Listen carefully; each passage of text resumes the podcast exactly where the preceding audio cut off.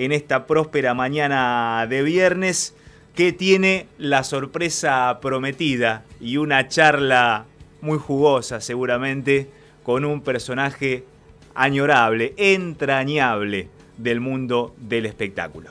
Mirá si habremos estado, que me acuerde hemos estado endeudados, desahuciados, enfrentados y agrietados, enredados, whatsappeados, incluso viralizados, mas nunca habíamos estado como ahora coronados. Es una cosa inaudita, coronas habíamos visto desde los tiempos de Cristo, coronas grandes, chiquitas, de espinas, piedras, florcitas, corona y una cerveza, si hasta había una mayonesa que tenía coronita, corona, naipes Victoria, Reyes, baraja española, coronas que por sí sola son laureles de victorias, ir coronados de gloria y ahora todos medio pirus por este coronavirus que se nos filtra en la historia. Si en la compu había un troyano, antivirus y no hay dramas. Acá hay un solo programa, quedarse en la casa, hermano. Y algo elemental y sano, pero que es todo un dato, hay que hacer como Pilatos, o sea, lavarse las manos. Mirarse y no tocarse, distancia entre unos y otros, es cuidarse entre nosotros, el de lejos saludarse, no deambular, no juntarse, cada uno en su papel, barbijos y alcohol en gel, y además desamucharse. Las estadísticas dicen que investiga la academia acerca de la pandemia y nadie se escandalice. Se investiga, me dicen, en Massachusetts y no dudo, la cantidad de estornudos los cuentan en Massachusetts. Hay que marcarlos en zona a este COVID-19 tratando que no nos lleve, así nadie se amontona. Uno ya hizo la rabona, se aisló a cumplir la condena, le han dicho con cuarentena y entendió con cuarentona. Y quiero mandar en cana a esa gente inoportuna que anunciaba una vacuna que saldría en pocas semanas en base a hormonas de rana, decían, y a eso voy, que si no te sana hoy, te ibas a sanar mañana, angustiados y aislados, es decir, cuarentenados, dispersados, encerrados, asustados, recagados, insisto, desamuchados, pero eso sí esperanzados. Así es como hemos quedado, porque estamos coronados. Y cuidado. Buen día, Gato Peters. Gabriel Prosperi te saluda. ¿Cómo estás? ¿Qué tal, Gabriel? Buen día a vos, a los chicos de la radio y a la audiencia. ¿Cómo te va? Qué facilidad que tenés para con las palabras que utilizamos todos hacer este recitado con lo que nos pasa. Hoy toca el coronavirus. ¿Cómo te está tocando a vos en tu casa allí en Las Flores? Y bueno, haciendo la, cuarentena con toda la responsabilidad y, y tratando de colaborar de esa forma, así como ustedes por ahí les toca comunicar en estos momentos, a nosotros nos toca acompañar este, quedándonos en casa y colaborando desde acá con las redes que se puede colaborar y haciendo aportes y bueno, como, como todos los bien nacidos, ¿no? Tratando de, que esto pase. Le podés hacer también una oda al aburrimiento, al embole, porque imaginamos que todos los que estamos haciendo la cuarentena o los que la hacemos en determinados momentos del día, estamos paseando, estamos pasando por días insoportables, ¿no? Pero bueno, es un esfuerzo que tenemos que hacer. Sí, sí, sí, es una situación absolutamente nueva, pasa a veces, nos pasa a la gente que nos despertamos y nos parece que esto es una película, que lo soñamos, que no es cierto porque es una situación inédita y para el mundo, y yo veo, viste, a veces que me reía sobre todo mirando los canales de aire que por ahí ponen un economista y dicen a dónde se va la inflación y cómo va a ser después. La verdad que ahora eh, me parece que después, para barajar y dar de nuevo, empieza todo de vuelta y preocuparse por algunas cosas desde el sector de cada uno me parece que no es más que un mero mecanismo de defensa, ¿no?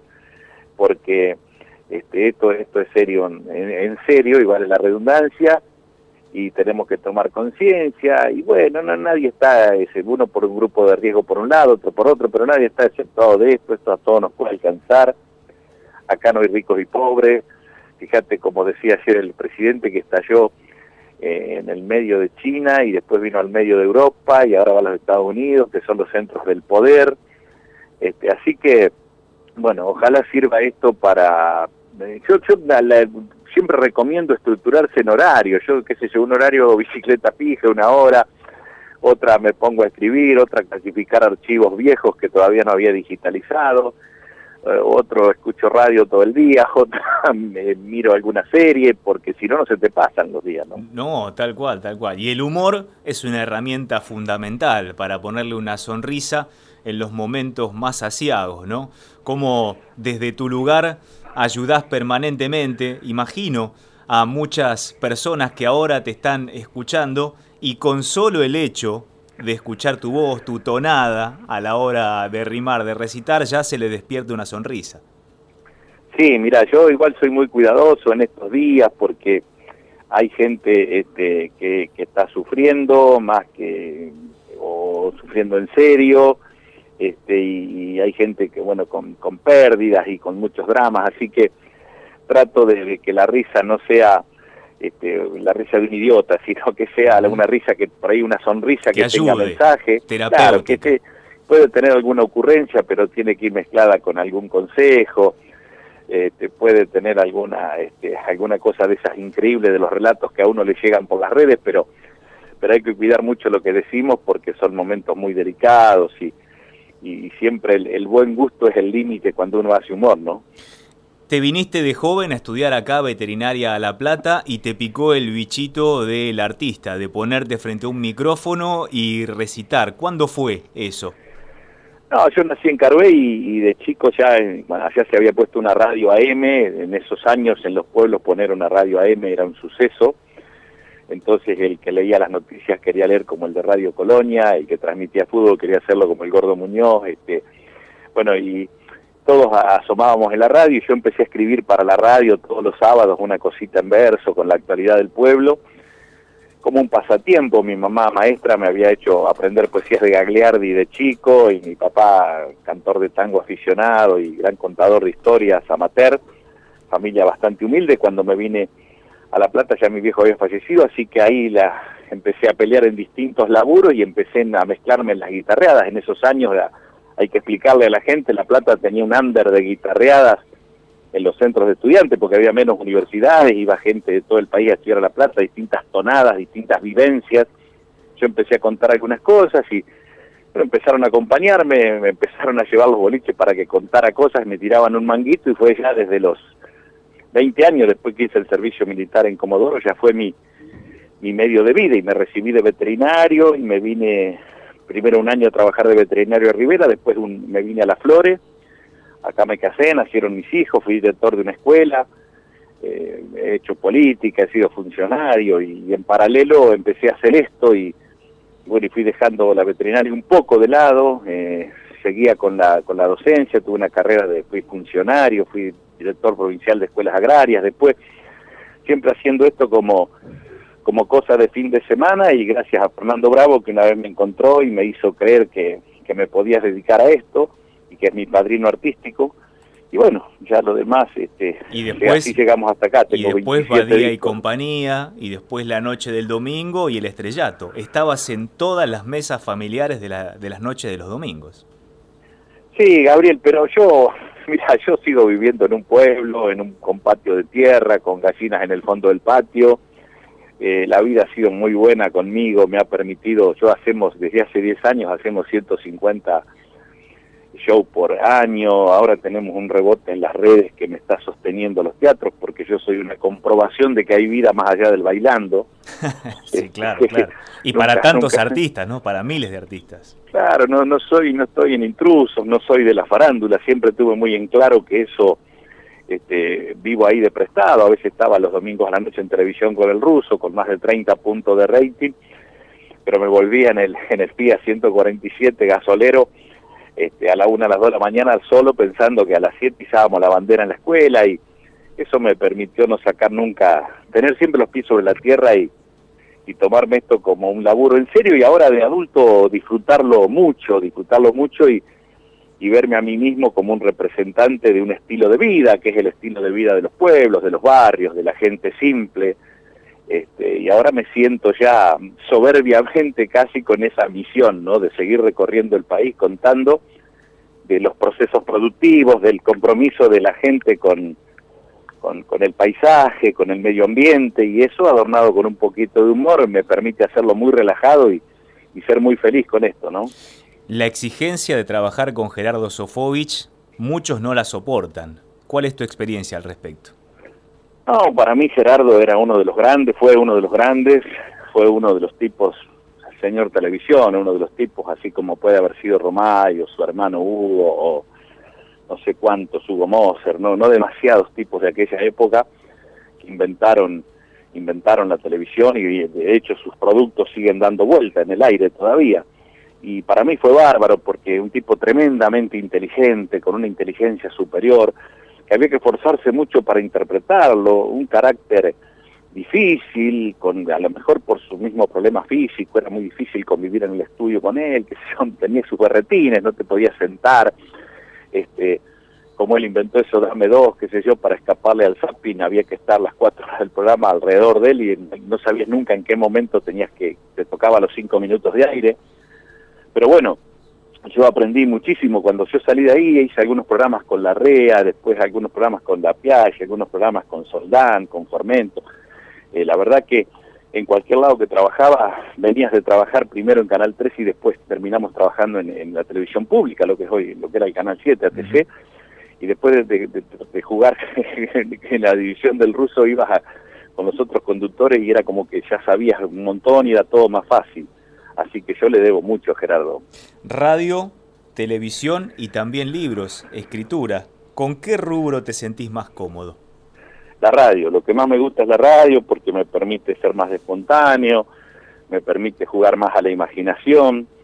En los libros, los libros es una falta de respeto a los que escriben. Yo digo que soy escribidor, no escritor, porque uno prepara tanto, yo tengo una técnica que he desarrollado con el tiempo, un equipo que me ayuda a armar los, los libretos cada año, todo lo que yo hago está guionado, y entonces cuando eh, hacemos una base de datos para hacer un espectáculo, después de eso va el 30% al espectáculo, y a veces para que no se pierda todo eso, yo armo un libro y lo publico, tuve la suerte que uno de los libros me lo, me lo prologó la Tricina, pero en realidad las cosas que yo armo son para hacer, eh, yo tengo una deformación por la oralidad, yo cuando vos lees un mail mío escribo con frases cortas, pongo punto porque hablo así, yo aprendí que hablando en octosílabos tiene como una musicalidad al oído y bueno, un montón de técnicas que he desarrollado con esto y que después cuando escribo son defectos, son vicios, así que igual los libros han quedado nada más que como un testimonio de cosas que por ahí no dije en los escenarios, ¿no?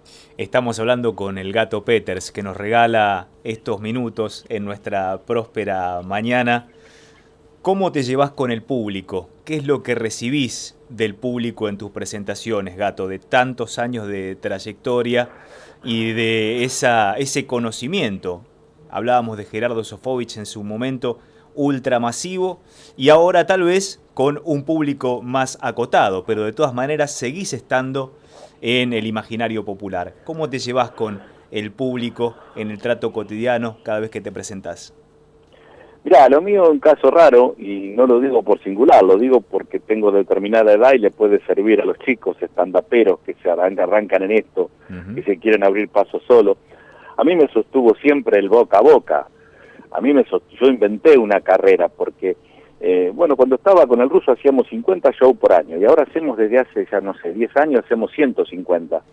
Pero nosotros siempre fuimos generadores de laburo. Primero eh, laburábamos 50 shows porque había 50 tipos con ganas de contratarme para hacernos escuchar en una fiesta privada o en un festival o en un concert o en una cena show.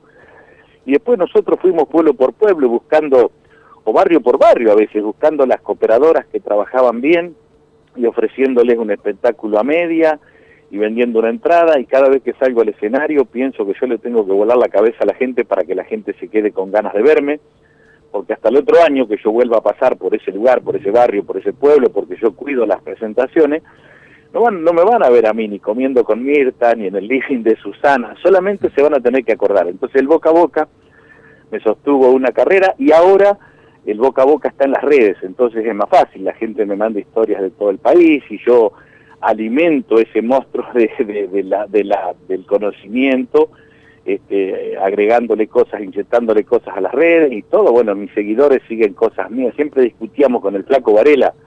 Él no quería hacer videos para no difundirse. Y yo decía, deja que te filmen en los espectáculos, que lo suban.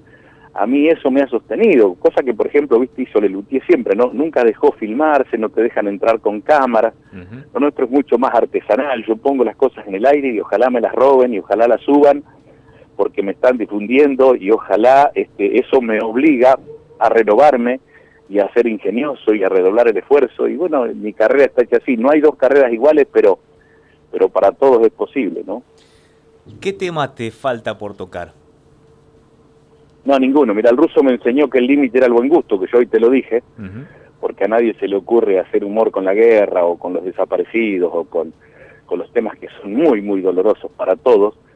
Después a casi todo se le puede buscar una, una ventanita ocurrente, se le puede buscar un...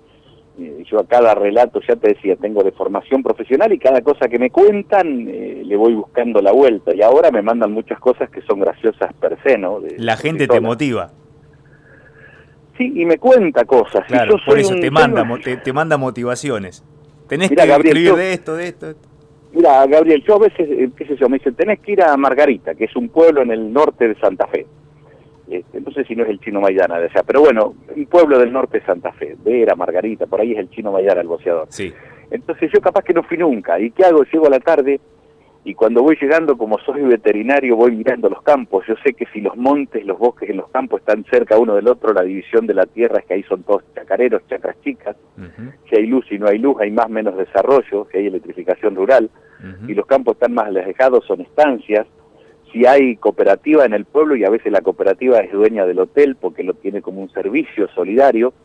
este, si hay tambos, los tipos de animales que hay, si hay cerdos, eh, si hay plantas de silos, después miro los autos, si hay más camionetas que autos, paso por las agencias de autos, muchos días este tipo está loco, pero a mí eso me da un conocimiento del paisaje que cuando yo a la noche salgo a un escenario, sé a quién le estoy hablando, sé de este, cuáles son los, los procesos productivos que hay en esa zona, cuáles son los actores que trabajan en esos procesos productivos, y después cuando me, al otro día me empiezan a llegar de ese lugar que yo estuve, me empieza a mandar la gente eh, en el Facebook o en la página o donde sea, me empiezan a mandar historias y ya las ubico en lugar y sé de dónde me las están mandando, ¿no? Estamos con el gato Peters, un recitador, un hombre de, la palabra y de palabra. Y le tengo que manguear. Perdón, gato, que te tenga que manguear, pero si podés y querés y tenés ganas, algún recitadito como para ir terminando la charla y ya no molestarte más. Mira, vos sabés que recitados hago poco, ahora hicimos eso de coronados, por ahí hacemos cosas, yo te voy a hacer ahora un relato, pero este, los espectáculos míos muchos me critican de los viejos porque siempre tienen algún recitado, porque es el sello. Yo el recitado lo había armado en la época de Sofobi. Viste que cuando llegás a la tele con un programa o a ser parte de un programa, te dicen acá lo que persiste es la mecánica, no la idea, porque la idea brillante te la devora esa máquina que es la televisión y vos lo sabés, vos fijate que grandes monstruos del café con ser, como Antonio Gasalla, como Persia Vale, como Eda Díaz, les costó muchísimo, muchísimo Pinti mismo este, la televisión. No, no lograron en la tele lo que habían... Es otro, lenguaje. Y además, este, un espectáculo, yo me mato escribiendo un espectáculo, pero me dura un año, la televisión dura un minuto, ¿me entendés? O una hora, lo que dura el espectáculo y se terminó.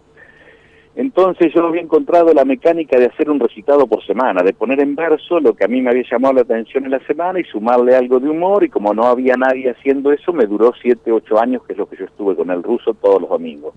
muy bien. Después cuando, cuando empezamos a hacer los espectáculos, y esto también sirve para los que se dedican a esto, empezamos a, a ver que al escribir las monografías tipo Dolina, ¿te acordás que hacía monografías en radio? Hacer monólogos o monografía me daba otra libertad, no me ceñía la rima, y podía contar otras cosas y, y describir con una poética que a veces tiene rima en la cantidad de sílabas y también lo digo para los que escriben esto. La rima no está a veces en la, en la consonancia, sino en la cantidad de, de, de, sílabas. Si yo digo, vengo de patios de tierra con, con cercos de ligustrina, con un boliche cerquita lo del negro Paniagua, yo dije cuatro frases, cuatro renglones, ocho sílabas cada uno y no tienen rima y sin embargo parece un verso, tiene un cantito al hablarlo. Nada, cuento una intimidad de una técnica de construcción de por qué a veces no hago eh, las poesías que la gente espera y me voy por esto. Pero esto el asunto es así, de la vieja Basilia acá, por esto de que viste que te hacen los mandados por la cuarentena y que se dice que la vieja Basilia rezongaba y decía, de esta leche no me traigan porque viene muy perfumada. Y había puesto a hervir un frasco de pino luz, ese blanco que venía para baldear los pisos, ¿no? Pero a, propósito de esto, eh, al año pasado hicimos un espectáculo a beneficio en un pueblo que se llama Roque Pérez. Y cuando me fui del teatro, a mi hijo que vende los, los CD en la puerta le habían dejado un pendrive en un sobre. Ante la gente dejaba una cartita, lo te deja un pendrive de un giga, lo puse en la camioneta Sí. Y había un relato. Dice que los Torbidoni, me lo había dejado uno de ellos, Aníbal Torbidoni, ahí en 25 de mayo, Pedernales es el pueblo, partido 25 de mayo, provincia de Buenos Aires, Sí. eh, vivían en una chacra y hasta hace unos años el gobierno de determinada época del año decidía adelantar los relojes una hora. Era para hacer coincidir el día con el periodo de luz y ahorrar energía. Pero Sí, parece que en los años 70 no se había hecho nunca. Entonces esta gente en el campo, mentalidad chacarera bastante elemental, solo pensaban en la siembra, la cosecha, la lluvia, la seca. Dice que se preguntaban, pero ¿cómo nos vamos a meter a adelantar la hora? Si esto siempre fue así, vamos a cambiar el mundo, ¿qué despelote vamos a hacer? Y llegó la fecha de hacerlo y en la víspera cenaron hablando de eso y se fueron a dormir pensando en eso y seguramente soñaron con eso y dice que la vieja se levantó temprano, prendió una cocina leña, fue a, a- a darle, el viejo se levantó primero, mejor dicho, prendió la cocina a leña, fue a darle comer a los chanchos y antes de irse a trabajar al fondo del campo adelantó un reloj de pared a pila que tenían una hora. Al rato se levantó la vieja con unos marlos, reavivó el fuego de la cocina a leña, fue a atender las gallinas y antes de irse a atender ropa, adelantó el mismo reloj otra hora. Y cuando, bueno, la vieja estaba atendiendo ropa, el viejo en el fondo del campo se levantó Aníbal, el que a mí me lo contó el hijo, y lo primero que hizo adelantó el reloj, el mismo, una hora. Bueno, dice que se hizo el mediodía enseguida, ¿viste? Y, y como no era tiempo de celulares, con un espejo al sol, con los rayos del sol, le hacían señales al viejo en el fondo del campo para que viniera a comer. Claro. Dice que el viejo no tenía nada de hambre, pero vino. Y bueno, dice que almorzando, gente de pocas palabras, igual comentaron. Dice, ¿cómo se nota? Dice, que lo parió? ¿Cómo se nota el cambio? Y eso que es una hora sola. Se acostó el viejo a dormir la siesta y dice que daba vuelta en la cama para un lado y para el otro y cerraba fuerte los ojos y los apretaba y no se podía dormir y no tenía nada de sueño. ¿Y qué va a tener sueño si era nueve y cuarto de la mañana? Claro. Y dice que se dio cuenta que había pasado algo cuando ya se había levantado, se había lavado la cara, estaba tomando mate abajo de una galería y vio pasar el colectivo de las once y cuarto. Dice, pero como cierro yo muchos relatos, andás a ver si es cierto, ¿no? Claro, claro. Pero de de todas maneras estaba el tipo ahí, Claro. haciéndole caso al reloj, ¿no? Claro, como, seguramente. como una, como una cosa, como un mandato. Gato, muchísimas gracias por estar con nosotros, por aleccionarnos en, esta, en este culto de escribir, la oralidad. Ayer hablábamos con mi compañera Pato Portera del relato, una palabra tan vituperada políticamente en estos tiempos, pero que es tan importante, tan tras- trascendente para dejar el legado de generación en generación. Yo estoy viendo algo y luego lo relato. Tan fundamental es eso para nosotros y vos sos un cultor, un maestro en eso del relato de utilizar las palabras justamente para darle una humorada a veces a una realidad tan asiaga como la que tenemos hoy. Así que Gabriel, ustedes en, en la radio, y por eso también elijo la radio, eh, nunca saben, eh, ni se imaginan, y esto lo analizan permanentemente, a dónde llega el mensaje, quién los está escuchando. Vos te imaginas en estos momentos con la gente aislada, Mm. gente que está sola, sí, la compañía de la radio. Por eso tiene que ser uno muy honesto en la radio y ser muy claro lo que dice, porque las, las repercusiones este, son impresionantes. Y yo todas las noches en el teatro le agradezco a la gente que venga y se deje contar, porque en tiempos en que la palabra y el relato va por otros lados, por las imágenes y mucho más rápido, que todavía haya gente que se sienta para dejarse escuchar me parece maravilloso. Así que gracias por este rato, por la onda, un saludo a todos ahí y bueno, Dios mediante seguiremos hablando en algún momento. y cuando termine la cuarentena ojalá nos podamos ver y darnos un fuerte abrazo. Dale, dale, Gabriel, gracias, ¿eh?